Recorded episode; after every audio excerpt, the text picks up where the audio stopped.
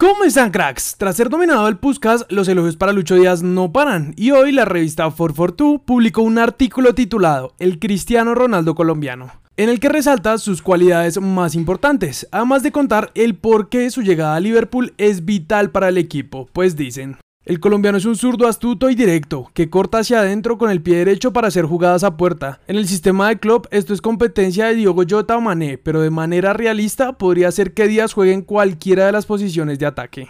Así que con el paso de los días parece que el Liverpool es el club que más quiere llevarse al Guajiro, pero por ahora les dejamos el link en la descripción para que voten por Lucho en el Puskas. Pasando a España, el Tigre Falcao dio una entrevista en la que dijo que está enfocado en jugar el Mundial de Qatar 2022 con nuestra selección. Además, contó que es un desafío muy interesante hacer parte de un equipo como el Rayo y que lo motiva a ayudar al club que quiere seguir creciendo. Finalmente, sobre la posibilidad de ser el goleador de la liga, dijo, me encantaría ser el pichichi de esta temporada, no lo he logrado y sería un sueño cumplido.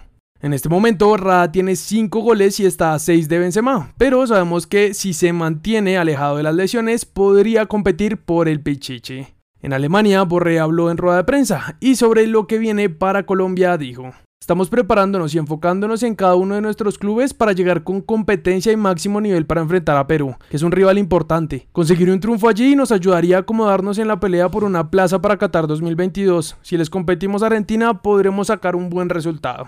Pasando a los partidos de hoy, Napoli salió con Ospina en el arco y aunque arrancaron bien, dos golazos de Sassuolo dejaron las cosas en empate. En Bélgica nuevamente se enfrentaron los clubes de los colombianos, aunque esta vez por los octavos de copa. En el Genk, Muñoz y Lucumí fueron titulares y Brujas tuvo a Balanta desde el arranque y marcó el primero del partido a los 7 minutos. Finalmente el encuentro terminó en empate a 3 y en penales Brujas avanzó de ronda. En Países Bajos, el Feyenoord tuvo a Sinisterra como titular y además marcó los dos goles con los que vencieron al Heracles. Morelos jugó 66 minutos con el Rangers en la Liga Escocesa. En Inglaterra, el Watford perdió contra Chelsea y el Cucho no tuvo minutos. Y tanto Jerry como Gerson Mosquera y Steven Alzate siguen recuperándose de sus lesiones. Nos vamos a Qatar, pues James no volverá a jugar con el Al Rayyan en liga lo que queda del año, pues tras su reacción contra el árbitro en el partido contra el Al Arabi recibió una sanción de dos juegos. Sin embargo, sí podrá disputar los partidos de la Copa de las Estrellas, torneo en el que su equipo tiene tres encuentros este mes.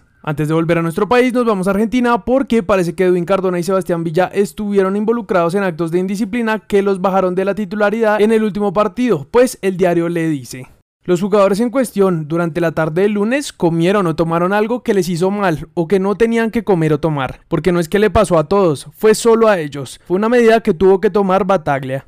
En nuestro país hoy arranca la segunda fecha de los cuadrangulares y en la previa del partido contra Pereira, el rifle Andrade habló sobre las oportunidades de anotar gol en esta fase y aseguró que no es tan fácil como en todos contra todos, mientras que sobre el equipo dijo, Sabemos que tenemos que mantener una mentalidad positiva para poder sacar los resultados. Por otro lado, en el alargue habló Jorge Marsiglia de Deportivo Cali, que además de asegurar que fue bueno sacar los tres puntos de locales contra Pereira, también deben hacer un buen papel hoy contra Junior, pues los tiburones son buenos en su casa y como visitantes. En cuanto a los partidos como tal, Pereira y Atlético Nacional empataron, aunque los de Medellín empezaron adelantándose con gol de Jefferson Duque al minuto 22, pero Henry Rojas igualó todo al 80.